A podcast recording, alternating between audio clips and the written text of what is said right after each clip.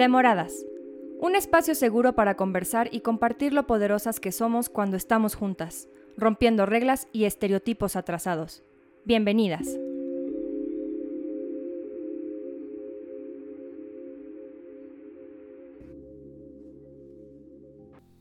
Bienvenidas y bienvenidos a todos y todas los que nos escuchan. Hoy tenemos una super invitada. Este capítulo se llama Mujer de Altura. Tenemos como invitada a Viridiana Álvarez. Les voy a platicar quién es.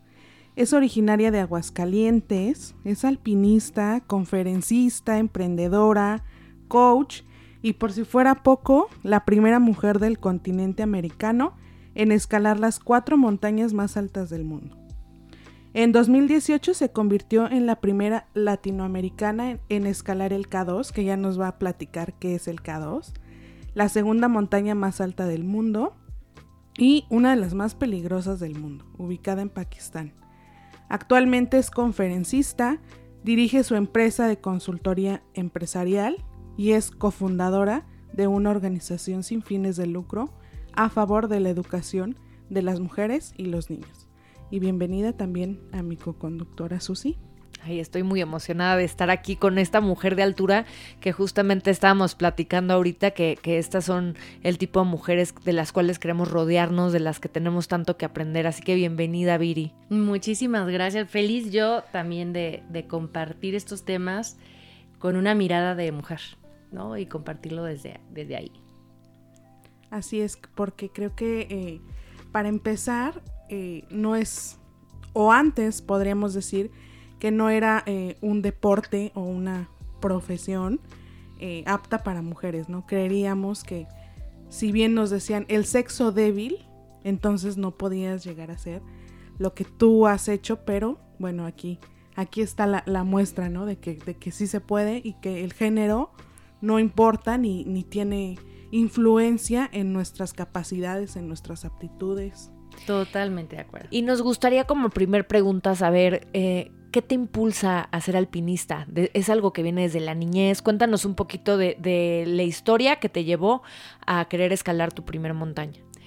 Desde ahí los primeros aprendizajes fue romper paradigmas. ¿no? Eh, empiezo a hacer ejercicio, ni siquiera la montaña, el ejercicio a los 28 años, ya de como una manera de disciplina con una carrera de 10 kilómetros y al año ya estaba corriendo el maratón y luego triatlones y en la bici de montaña conozco a un amigo que era scout y iba a las montañas más altas de México con sus amigos cada año, ¿no? Entonces yo veía sus fotografías en redes sociales y decía, de ahí, e-, eso quiero, ¿no? Eso me gustaría y era como una, un llamado o un reto físico, sin conocer todavía pues, todo lo que involucraba.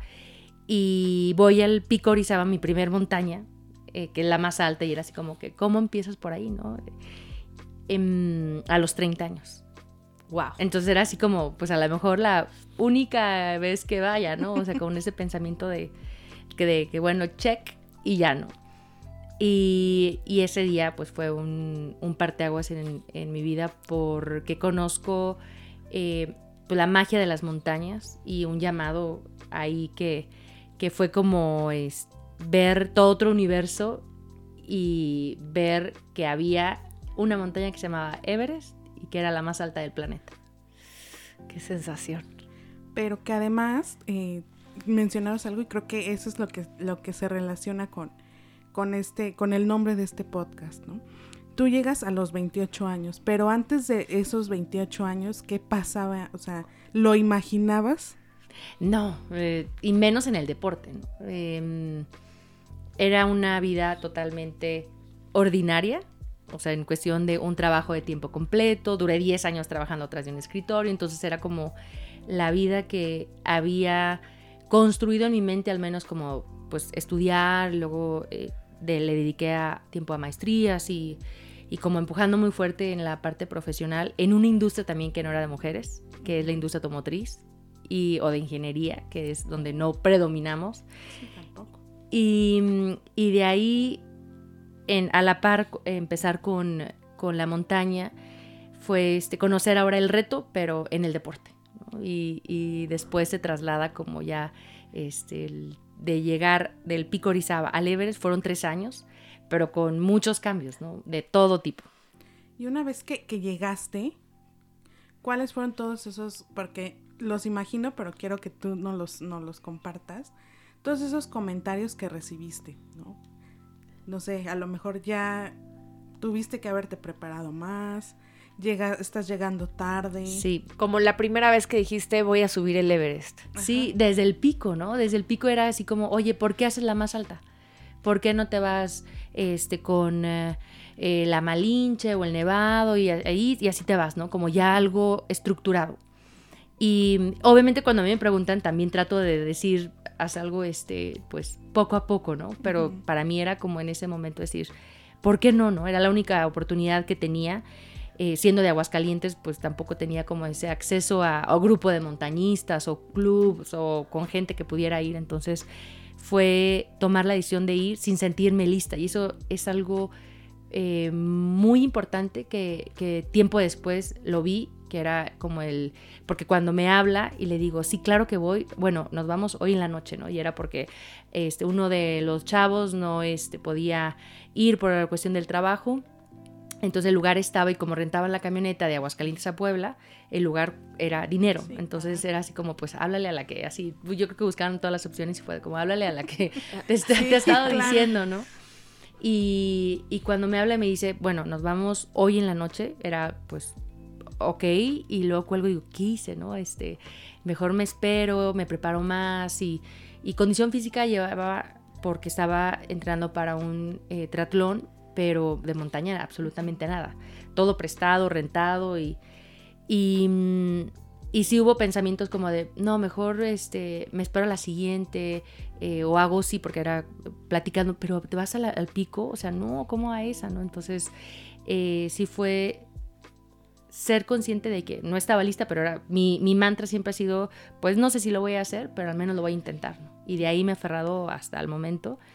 Y así fue como, este, como empezó con esos comentarios de, o sea, ¿por qué la más alta? Claro. Este, no tienes preparación específica, o al menos ese camino que, este, que es el como el, el, el, no el correcto, pero al menos el que pues, más personas siguen. Y del Everest igual, ¿no? Era los tantos años de experiencia y como yo a los tres años iba a ir.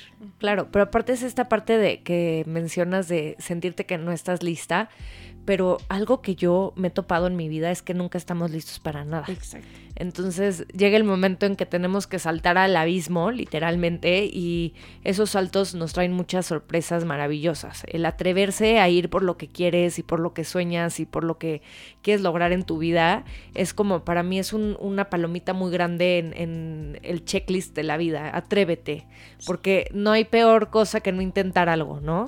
Y en el peor escenario, pues te quedabas en el primer campamento y ya, o sea, no, no es como que iba a pasar nada más, ¿no? Siento. Y, y, como personalmente, ¿cuál fue un reto que, que tú tenías contigo? O sea, ¿qué, ¿qué, fue lo que más te costó de, de ti, del alma? Mm, en todo este camino, que han sido muchas dificultades y ha sido pero el, gran reto ha sido confiar en, en, mí, o sea, como decir, claro que puedo, ¿no? Porque pues entre nadar contra corriente de, ¿y, ¿y, tú quién eres? ¿Qué, ¿Qué, montañas has hecho? Eres de Aguascalientes donde no hay montañas. este, entonces era como, sí escuchar a los, a los demás, a los expertos, pero darle más fuerza a mi voz, ¿no? A, a esa, a esa confianza, esa capacidad sin, sin taparte los oídos, así no fue así como de, no me importa nadie, yo voy a hacer, o sea, fue como escuchar, pero entender que cuando alguien te recomienda algo, te dice algo, lo dice desde sus zapatos, no desde, o sea, no te, a mí, yo sabía, yo sabía que no me estaba viendo a mí, no veía mis capacidades ni mis límites, porque eso nadie lo sabe mejor que nosotros. Entonces, entender eso me, me costó un tiempo, porque era, ¿cómo? ¿Por qué me dice eso? ¿Por qué, ¿Por qué dice que necesito más entrenamiento? ¿Por qué dice que necesito más años? Porque este, o sea, todo cuestionarme, ¿no? Entonces sí fue como esa parte de tener esa confianza, ha sido parte del reto y esa mentalidad de, de soñar grande, ¿no? Y creo que ese es uno de los también eh, valores que me ha permitido hacer esto. Y es que muchas veces, y sobre todo a nosotras las mujeres, nos llega este síndrome que decimos el síndrome de la impostora, ¿no? Y muchas veces surge o la gran mayoría de las ocasiones, se da no porque nosotras dudemos de nuestras capacidades, ¿no? Sino justo de estos comentarios que escuchamos de que nos dicen, nos hacen dudar de nosotras mismas y decir, ¿de verdad podré? ¿De verdad estoy lista? ¿De verdad hice lo suficiente? ¿De verdad soy lo meramente eh, disciplinada que debería ser para estar donde estoy? Entonces yo creo que eso más bien viene como de, de, lo que escuchamos que abona a nuestras propias inseguridades. Sí, y también el, el sí estar atentos como a esa parte este, externa y, y distinguir eh, o sea, lo que, todo lo que suma y lo que resta, y todo lo que suma lo tomas y lo que resta literal es desecharlo. Eh, pero definitivamente sí es encontrar como esa voz interna que tenga más fuerza que la voz de afuera. Porque si no, es, es, para mí es como esa motivación, la motivación es algo externo. Y un día te pueden decir, ah, sí vas bien, o, este, o ver una película y sentirte que sí puedes. Y al día siguiente pasa algo eh, y ahí vas para abajo, ¿no? Entonces, encontrar ese, esa voz de adentro. A mí algo que dijiste que me encantó fue darle fuerza a mi voz. Y es esto con lo que nos enfrentamos las mujeres todos los días. Y para mí, esas mujeres que logramos encontrar esa, esa fortaleza en nuestra voz, que no, no se trata de, de, gritar, pues, o sea, es, es, esta voz que nos habla y que nos dirige hacia dónde vamos. Una vez que lo logras eh, entender, te vuelves una mujer empoderada. Para mí esa es la definición de una mujer empoderada. Y ahorita ante mis ojos la estoy viendo en su máximo potencial. Y también eh, me imagino como hoy, hoy esta mujer que por fin logró eh, pasar todos estos obstáculos, ¿qué, sientes? ¿Qué, ¿Qué, es lo que, mm, lo que te ha enseñado esta mujer tan valiente que ha podido lograr lo que tú has logrado? Aprendizaje. La montaña es una maestra muy grande y, me ha enseñado em, el de pues, la parte de soñar, de creer, de que hay que prepararse de, mm, de que pues sí puede, que los sueños sí se cumplen y, que son, este, que es posible, que el número que es así frío de todas las personas que han subido el Everest, donde cuando yo lo sube en el 2007 estábamos hablando de un 10%, ahorita está como el 15% de mujeres. O sea, de todas las personas que han subido, solo el 15%. Y cuando la primera vez que lo vi sí fue así como de, ¿cómo? O sea, pero ¿por qué no? Y, fue cuestionarme así, entonces las mujeres no somos tan buenas. ¿Por qué no hay presencia? ¿no?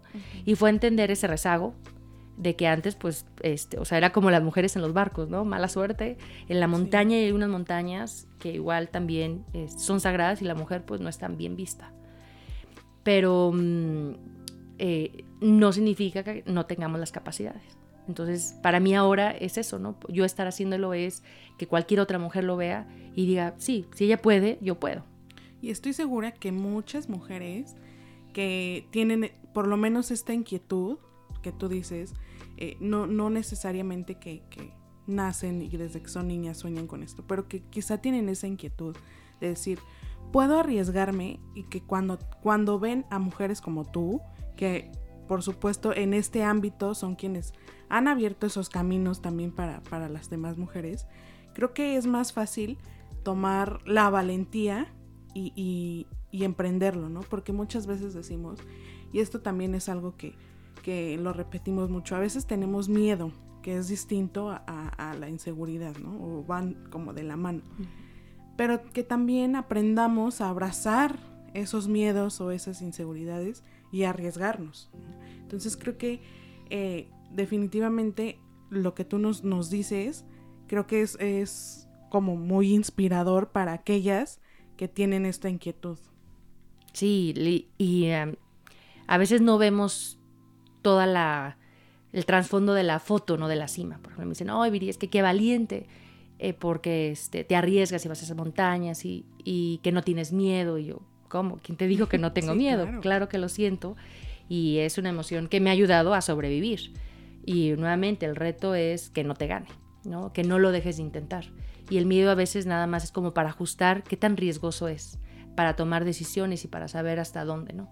Pero mm, eh, desde dónde viene también, quién te está hablando. O sea, cuando tienes un proyecto, una meta, un sueño, y luego empiezas a escuchar como ese, ese angelito aquí, sí, sí puedes, ¿no? Y vamos, y, y luego el otro lado el diablito así de que, este, no, como siempre, no vas a poder, este, no se va a lograr, o...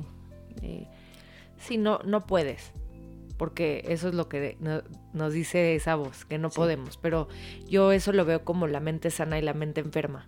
Y yo creo que cuando uno le hace caso a su mente sana, todo es posible. Y, mientras que cuando le hacemos caso a la mente enferma, siempre es más fácil tomar ese tipo de decisiones, que es no voy a ir, porque para qué, no voy a poder, no, qué miedo, no, qué pena, y si no llego, y si, ¿no? ¿Cómo va a ser allá arriba, no? ¿Qué tan peligroso va a ser? Y, también un tema que me gustaría hablar es del peligro, ¿no? ¿Qué tan peligroso es como mujer? Porque justo ahorita eh, estábamos hablando de que de por sí eh, como mujer no puedes ir sola en la calle, ¿no? Porque te pones en peligro. Pues me gustaría saber qué tan peligroso puede ser este subir una montaña sola. Para mí, mira, cuando Voy la primera vez a, Nepal, a Kathmandú, fue con una empresa que consigo en internet y lo recuerdo perfectamente esas sensaciones de, este, o sea, que por favor sean serios, ¿no? Que sea, una empresa real y que si van a ir por mí a las 11 de la noche al aeropuerto, que me lleven al hotel al menos, ¿no? Entonces, seguro. Claro, ¿no? Y no creo que esos pensamientos los tenga eh, a lo mejor un hombre, ¿no? Este, que me lleven al hotel y que esté todo bien, ¿no? Y mm, y la verdad es que, bueno, en, cuestión como de Nepal, este, el Himalaya, es como muy, muy noble en esa parte, seguro. Eh, obviamente, pues toda la interacción con grupos internacionales, pues hay de todo, ¿no? O sea, te encuentras con eh, personas con una nacionalidad muy, muy machista, donde así como de por qué ella va adelante que, que yo, ¿no? Eh, o comentarios que me han tocado así como de literal, así de al menos una vez al mes voy a ser más fuerte que tú. O sea, ¿Cómo? O sea, como asumiendo que yo voy a estar débil en mi periodo, ¿no? O sea, y es algo así como eh, a veces difícil de contar porque hasta es como, ah, o sea, sí. no, ¿no? O sea, ni, en, ni en contexto. Claro. O comentarios también así de, oye, pues para ser mujer lo haces bien. O sea, como, ok, las mujeres lo te hacemos minimizo. Yo te minimizo porque yo lo hago mejor, porque a mí yo no estoy en mis días nunca jamás y porque como dices, porque yo no tengo miedo de llegar a donde llegue porque estoy seguro de que yo voy a llegar al hotel y que yo voy a llegar a la montaña y pues a mí nadie me puede hacer nada. Sí.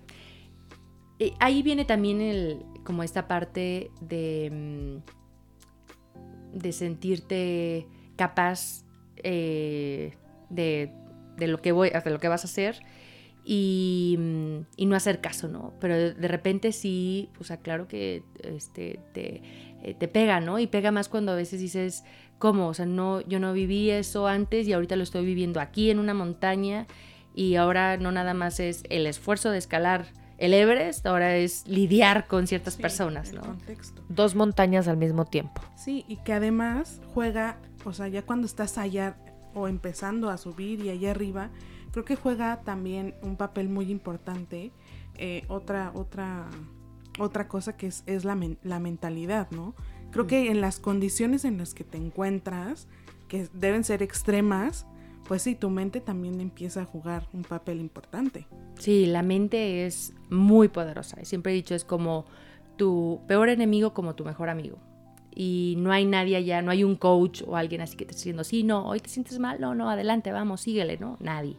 Y es como aprender a tener ese eh, pues motivador interno para poder sobrellevar todas las adversidades y entendiendo también algo importante que es eh, en expediciones que me ha tocado estar pues yo sola como mujer entender que no es que eh, busquemos ser este igual no, no lo somos físicamente biológicamente no lo somos ¿no?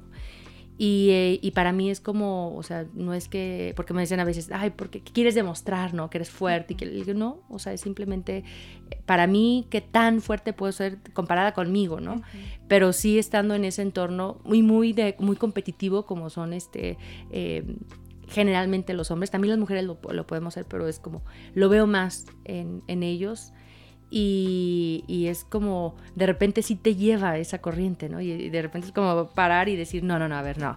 Este, si ellos van rápido, no es mi ritmo, si ellos van lento, tampoco es mi ritmo. O sea, como entender esa parte de no es que quiera ser igual, pero sí me ha tocado a veces tener que entrenar un poquito más para poder llevar el mismo peso e ir a, un ritmo de una persona que mide dos metros y, este, y, tiene más capacidad de carga, ¿no? Pero eh, nuevamente, la mente es quien mueve al músculo y ahí es una de nuestras fortalezas. Me encanta esa fortaleza, aprender a dominar a nuestra mente, el reto más grande de la humanidad, yo creo. Sí, y que también tiene que ver con la salud, ¿no? Salud mental, hoy creo que, y más ahora que, estamos en pandemia, sabemos lo importante que, es ¿no? en, nuestra vida.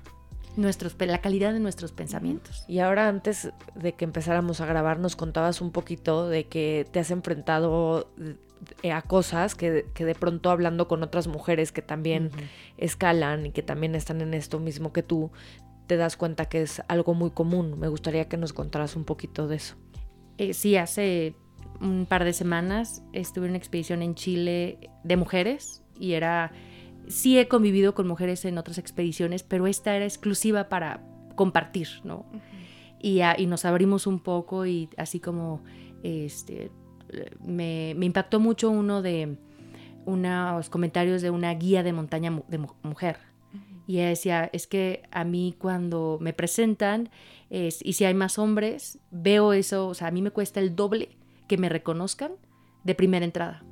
Me ven a lo mejor este, más pequeña, menos fuerte y, es así como que eh, los primeros días no le preguntan a ella, ¿no? Así como que, oye, este, y van con el hombre, ¿no? O sea, dice, me cuesta el doble, o sea, tengo que gastar doble energía para poder, o sea, como demostrando que soy capaz y dijo, o sea, no es este, o sea, me desgasto, ¿no? En, así estar demostrando, demostrando esa, em, pues esa capacidad por esa desconfianza o ese paradigma que hay del sexo débil.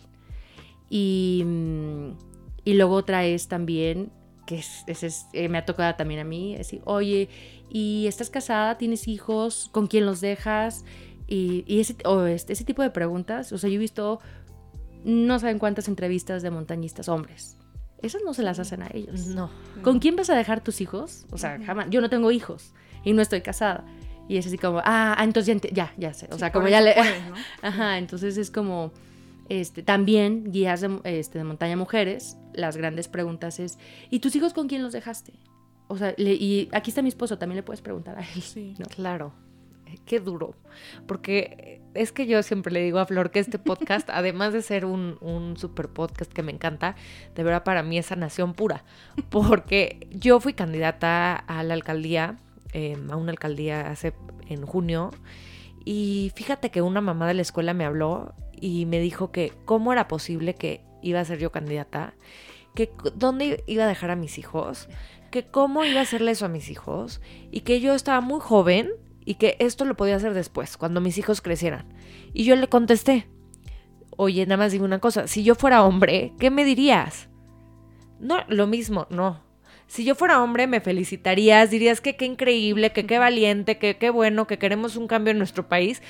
Pero por ser mujer, solamente por ser mujer y por ser mamá, ya estoy 10 pasos abajo. Entonces, es muy complicado, de verdad. Eh, pedir igualdad cuando entre nosotras mismas tenemos este, ¿qué será? Es, pues esta falta de empatía, ¿no?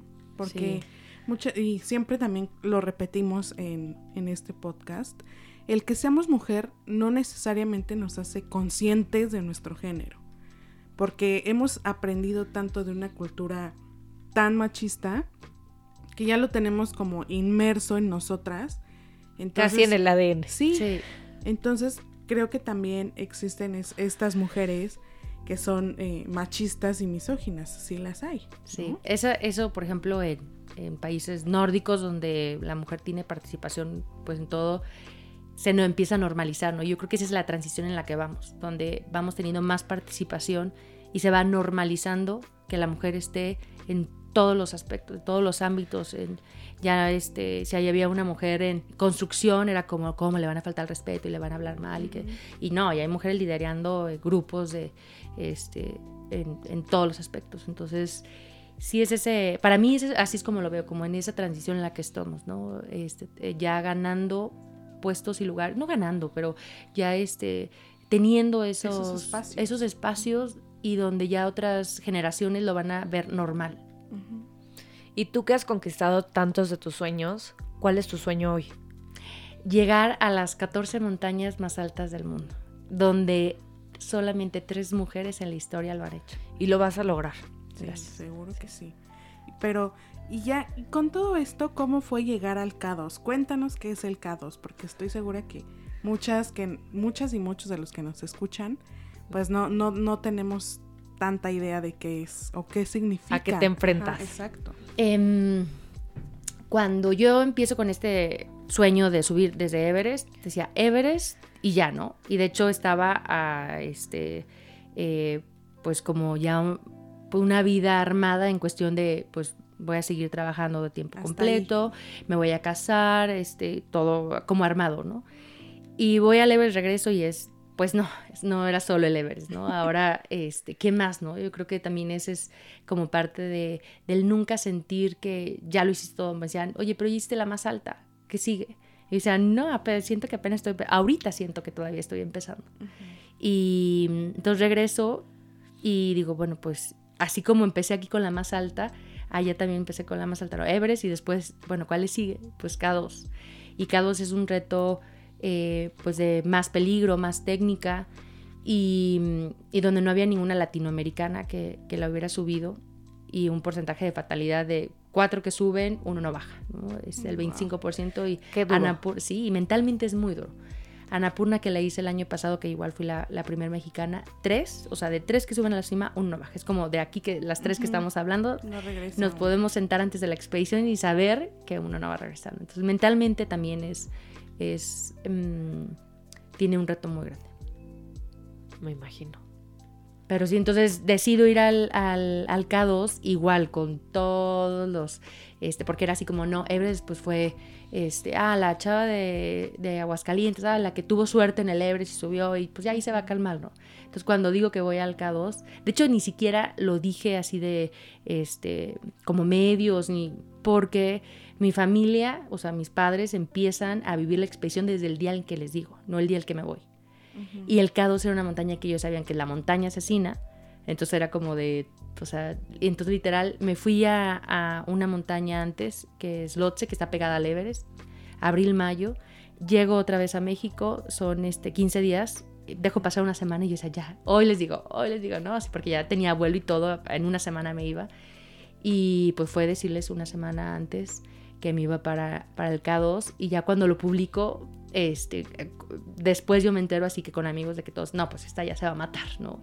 Como si no tiene toda, si no tiene la experiencia, si ya hasta muchos hombres, este, montañistas con mucha experiencia lo han intentado mexicanos y no han podido, ¿no? Entonces era como, este, eh, un poco de, ahí sí me alejé como para no escuchar eso. Claro. Y, y decir nuevamente, no, pues no sé si lo voy a hacer, pero al menos lo voy a intentar y aquí estoy. Pues mis respetos. De veras me quito el sombrero porque tienes que ser sumamente valiente y estar convencida de lo que quieres hacer para subir ahí. Y, y, eres puedo percibir que eres este tipo de persona que hace las cosas, o sea, no, no, te vas a esperar, tú no te vas a esperar a que llegue, no, no, tú vas por, por lo que quieres y eso... Vas a la montaña. Ajá, ajá, exacto. Y eso es increíble, eso no se ve todos los días y esa es la actitud que deberíamos de tener muchos y muchas en, en la vida. Lo que quieras en la vida ve por él, no esperes a que, a que llegue, no esperes a estar lo suficientemente preparada o preparado porque nunca estamos. Nunca estamos. Entonces, Deba, qué, orgullo que estés hoy con nosotras aquí. No, al contrario, esa es parte de, del mensaje, ¿no? De, de no es que quiera que todas o todos subamos montañas, sino pues los retos que tenemos, personales, metas, sueños, emprender, eh, cualquiera que sea, es el más importante de atrevernos, ¿no? De soñar grande, de confiar en nosotros, de atrevernos y...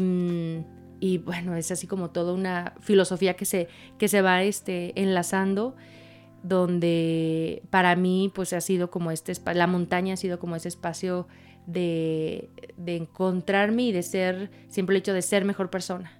Y eso es lo que yo le deseo a cualquier persona, de tener una pasión donde puedas desarrollarte, conocerte, pero sobre todo ser mejor persona. Y es el común denominador también de las invitadas que tenemos Sí. por acá. Mm. Porque me recuerda mucho a Olimpia, que Olimpia, la que hizo la ley Olimpia, eh, que ella, siendo de, de Huachinango, eh, lo que logró ella solita, bueno, acompañada de muchas mujeres, pues, pero, pero que nunca pensaron, ¿no? Y es, y es para mí una lección enorme ver que, que las cosas sí se pueden y que el chiste está en, en algo que ella decía, era que cuando se cansaba era descansa pero no te rindes, ¿no? Y es, y es esto, aprender a no rendirnos, aprender a que tenemos que continuar trabajando y continuar soñando y caminando y cavando por donde tengamos que cavar y yendo por donde tengamos que ir para poder lograr eso imposible, eso que, que hacen ver como imposible y que en realidad es nuestra misión de vida y es lo más posible y cierto y que somos capaces de absolutamente todo lo que queremos en la vida. Y, y- y de dejar de escuchar todas esas voces de afuera y empezar a escuchar esa voz que, que de la que hablas, esta voz interna que nos dice que, que, que sí se puede y que cuando escuchamos a, a la mente enferma que yo le llamo, decirle, perfecto, eres parte de mí, te reconozco, pero hoy le toca a mi mente sana y hoy voy a hacer lo mejor que pueda, porque para mí esta es la gran lección. Sí, y que el proceso más bien e- es entender eso, eso que tú decías, Viri, que el punto de comparación no es, no e- nunca va a ser con alguien más, ¿no? Siempre debe ser con nosotros mismos y, y partir como de ahí para entonces poder avanzar. Y creo que esa, esa es como la clave para ser mejor persona, ¿no? Sí, No está en los demás, sino en, en nosotras mismas. Sí. estoy de acuerdo. Ahí en, en- en esta parte de como tener muy, muy en claro con lo que hizo sí de, de- de la vida, intentarlo, es tener muy presente que solamente hay una vida, que no hay segundas oportunidades y que no hay ensayos. Esta es, ¿no? Entonces, de ahí aventarte y, y como dice Flor, pues esta parte de, de todos esos ingredientes que se van este, sumando en, en esos sueños. Yo siempre eh, lo he visto mucho en personas que saben lo que quieren, su toma de decisiones es mucho más rápida y, y todo se alinea y, y a veces gente de fuera lo ve y dice, ah, es que la- las cosas se le dan. Y cuando sabes lo que quieres es esta parte de tener un enfoque y saber que sí te empuja, que sí te lleva, que sí te suma y que te resta, ¿no? Para, es eso, ¿no? Tomar las decisiones de a partir de ahí. Siempre que alguien está así como indeciso en algo, le digo, a ver, ¿te suma o te resta? ¿Cómo? Sí, te suma o te resta. ¿A qué? A, tu misión de vida, o a, a lo que quieres, a esa persona que quieres ser. Entonces, desde ahí está sencillo tomar una decisión. Estoy completamente de acuerdo contigo. Sí, y creo que también como tú dices, para nosotras eh, compartir como este, este pensamiento que muchas veces, por mucho que estés en el movimiento, por mucho que, que te cuestiones, que teorices, siempre escuchar como esta, o esta otra parte vista de fuera, que muchas veces a nosotros también es, es un Sí. proceso muy sanador y llega también en un momento muy, muy correcto. estos- Oportuno. sí, estas, estos cuestionamientos. Pero, y cuando bajas de la montaña, Viri, ¿qué es lo que piensas? A ver, cuéntanos. Es un proceso, ¿no? Regresar de una Sí. expedición de dos meses es este, un proceso de asimilar, eh, pero yo creo que no hay vez que regrese sin ya una montaña en la mente. Siempre, yo desde que recuerdo, ¿no? Era como tener esos pequeños eh, retos, o sea, en su medida, ya sea el Everest o ya sea algo pequeño, pero tener algo como en el tintero ahí, ¿no? Este, y eso me ha servido como para seguir empujando. Y cuando me dicen, oye, pues, pues ya, ¿no? Ya hiciste este, el Everest, ya hiciste el K2 y lo que sigue, ¿no? Este, Y para mí es como siempre pensar que apenas estoy empezando. Y ahorita sí, aunque vaya a la mitad del camino, sí es reconocer lo que he hecho. Pero es decir, no, o sea, quiero mm, sí querer más, pero con esa capacidad de disfrutar. Porque, bueno, esa, el- una de las frases que más traigo es, Si con todo lo que tienes no eres feliz, con todo lo que te falta tampoco. O sea, esa capacidad de apreciación, el hoy, el momento, porque así como las expediciones que son meses, las cimas son minutos.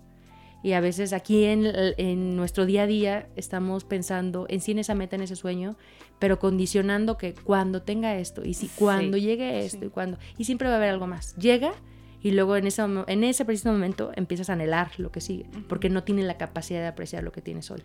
Entonces eso ha sido también como parte de, de mi filosofía.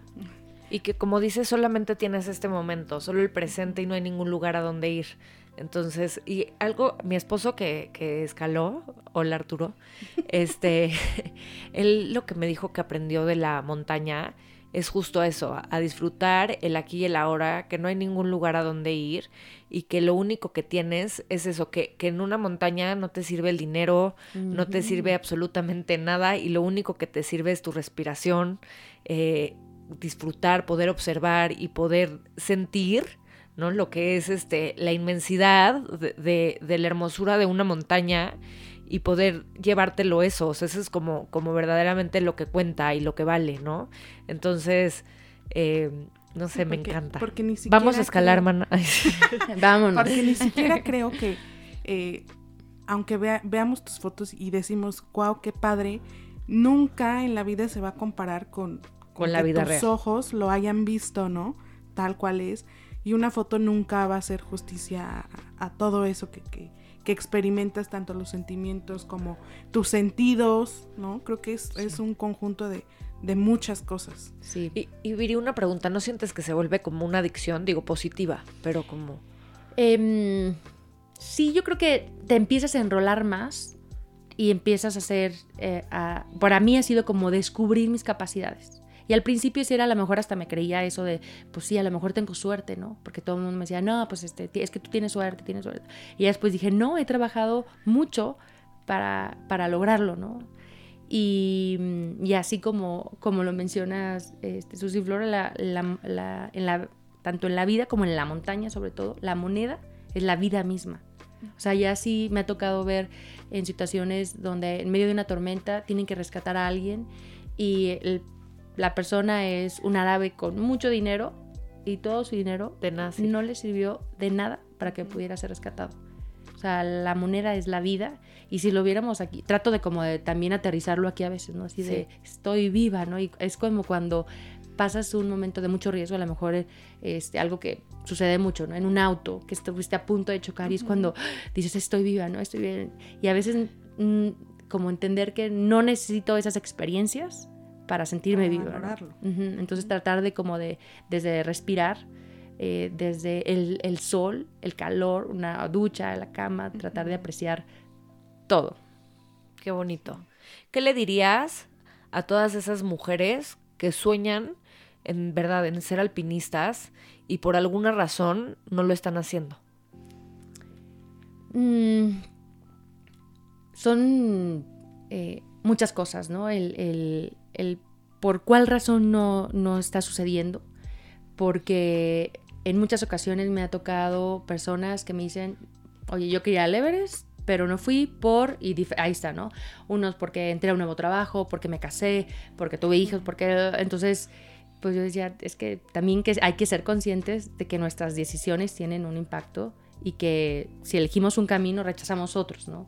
Y para mí eso ha sido como muy, muy claro para no sentir esa frustración porque a veces anhelamos algo y luego lo hacemos hasta rutina, el sentirnos frustrados, pero luego es como, a ver, ¿quieres pagar el costo? O sea, ¿estás dispuesto a pagar el costo? Este, y esa es la, gran pregunta, ¿no? Ser consciente de todo lo que implica y desde ahí, ok, ya cuando eres consciente de, ello, es eh, ir tras de ello, ¿no? Tener confianza. Eh, y no es nada más tenerla, es generarla, porque a veces también eso es así como que se cree que no, pues nos vemos desde el desde la víctima, así como no, pues es que ella sí tiene confianza y yo no. No, es que ella sí tiene dinero, es que sí tiene y, nos estamos este, victimizando y desde ahí no podemos hacer nada. Es tomar eso como las circunstancias, sí. Es verdad. Tenemos una sección en este programa que se llama Preguntas Rápidas. Tú relájate y ponte cómoda. y te voy a. El más relajado. El más relajado. Creo que te tensa que te digan relájate porque es que viene, ¿no? exacto. Te voy a decir unas palabras y tú me dices lo primero que te venga a la mente. Puede ser una palabra, una frase, lo que sea, ¿ok? Montaña. Pasión. Aguas calientes. Mi estado. Niñez. Mm, imaginación. Mujeres. Poder. Oficina. Eh, desempeño. Autos. Transporte. Récord. Sueños. Himalaya. Un lugar con alma. Alpinismo. Una, no profesión, pero sí un, eh, una pasión. Emprendimiento. Eh, ganas de hacer algo. Ay, qué bonito.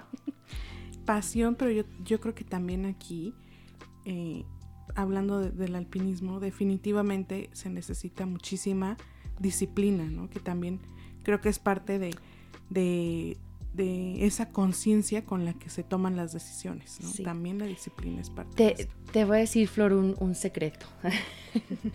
la disciplina yo creo que es de mis retos. O sea, así como lo veo, ¿no? Mi fuerte es la perseverancia y la resiliencia.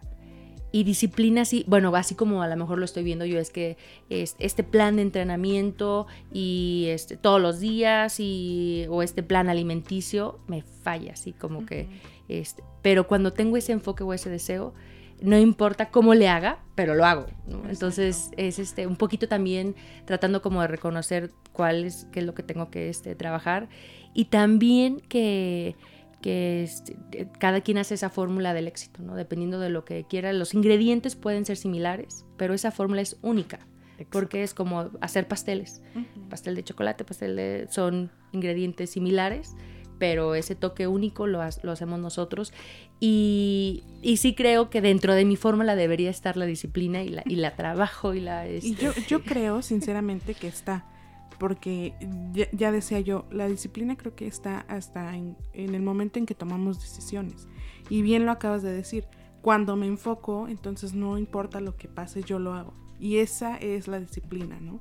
De decir, ya sé a dónde voy y qué es lo que tengo que hacer. Sí, a lo Entonces, mejor sería más sí. bien para mí cambiarle el, Exacto. el El modo restrictivo a esa disciplina. o es, a esa autoexigencia que también sí. este digo también me dicen el, ay no me faltó hacer esto al final del día no me faltó hacer esto y esto otro este y me voltearon o sea sí te diste cuenta de todo lo que hiciste el día de hoy Claro. y luego a veces digo ok sí o sea este y ese en ese mood de querer hacer más cosas no Sí, de, de que nos exigimos a veces demasiado.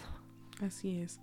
Pues ya vamos llegando a la recta final de este, de este episodio y eh, al principio te, comentábamos que la intención de hacer este espacio era justo crear un, un espacio seguro para las mujeres donde eh, no tuviéramos ningún tipo de restricción para expresarnos, para hablar, para compartir.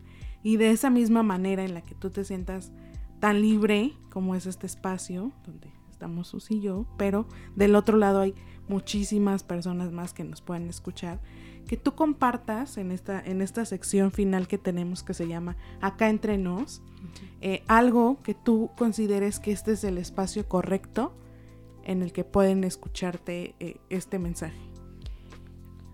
Yo creo que el, y, y me aplica a mí, ¿no? Muy específico, el de quitar esquemas o ya lo que la sociedad nos dice que, que así debe de ser, ¿no? Para mí, cuando estaba ya a punto de casarme, eh, casi ya a los 30 años, que es cuando, no, todavía ya era más, porque ya había este, eh, subido el pico Orizaba y empiezo con ese tema del Everest. Y decía, no, pues o sea, volteaba a mi alrededor y era todas mis amigas ya casadas, algunas con hijos, y era como tratando de, de encajar hasta que me di cuenta, no, no hay una, no hay una edad, no hay este, eh, ni una ni otra es, o sea, ni la, ni la casada ni la soltera es una más feliz o una más infeliz. Es eh, pues escuchar eso, ese instinto, ese deseo, ese anhelo de, de qué manera se quiere trascender. Y por supuesto que también quiero tener este, una familia y casarme, pero sí decidí tener este reto eh, pues deportivo, personal primero y después este, la, familia. Y no hay fórmula, ¿no? Y eso lo escuché también en, una, en un congreso de mujeres donde estaba la directora de Walmart y, y luego la directora de Vogue y decían, una decía, bueno, yo me casé y tuve mis hijos y después este, trabajé. Y otra decía, pues yo al revés, ¿no? Yo, este, entonces era como, claro, no hay un camino, no hay que guiarnos por lo que la sociedad nos dice o, o, lo que creemos que es lo que debemos hacer y, y, ver hacia adentro, ¿no? Tratar de ser muy auténticas y no tener miedo a romper esquemas, estructuras, porque el serte fiel creo que es lo que más vale y más puedes apreciar al final de tus días. Y lo que dijiste también, y lo dijiste al principio, o sea, la gente siempre va a hablar. Entonces, y la gente te va a dar siempre un consejo desde su perspectiva, pero la perspectiva y la única que vive esta vida eres tú. Entonces vive tu vida como si fuera el último día y vívela y gózala, porque como lo dijiste, vida solo hay una. Entonces estamos vivos para ser felices, para gozar y para lograr todo aquello que queramos lograr. No nos rindamos y sigamos adelante siempre, sin miedo. Sí, y que también, eh, para ir cerrando, que como mujeres también eh, no juzguemos ¿no? esta parte de, cuando elegimos no seguir estos estándares. Como nos platicabas. Exacto. Eh, no elegir estos estándares, creo que eh, ser empáticas y respetar las decisiones de las mujeres de, en muchos aspectos, en si quieren ser madres, si no quieren ser madres. creo que quitar esos, esos estigmas a, a este rol que tenemos las mujeres en la sociedad nos hace mucho más libres, ¿no? Entonces creo que al final eso es lo que, lo que buscamos todas las mujeres en cualquier ámbito. Sí, yo tratando como de, de, sobrellevar eso es como eh, ver a la envidia como una admiración en negativo, ¿no? O sea, es esa persona que te ah, admira pero lo hace de una manera negativa y con esa empatía que dice Flor, decir, pues no sé qué ha vivido esa persona, pero es de ella, es de él. Exacto. Ay, qué bonito. Sí, muy bien. Pues así cerramos este, este capítulo el día de hoy con una mujer de, de mucha altura y que nos enorgullece que hayas aceptado compartir con nosotros, compartir tus experiencias y desde tu punto de vista, como ya decíamos, de mujer, ¿no? Una mirada de mujer.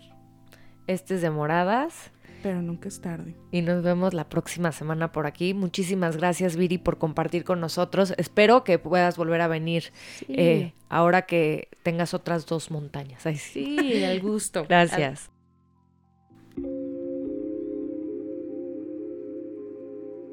Demoradas, porque nunca es tarde para saber que juntas somos más fuertes. Nos escuchamos la próxima semana.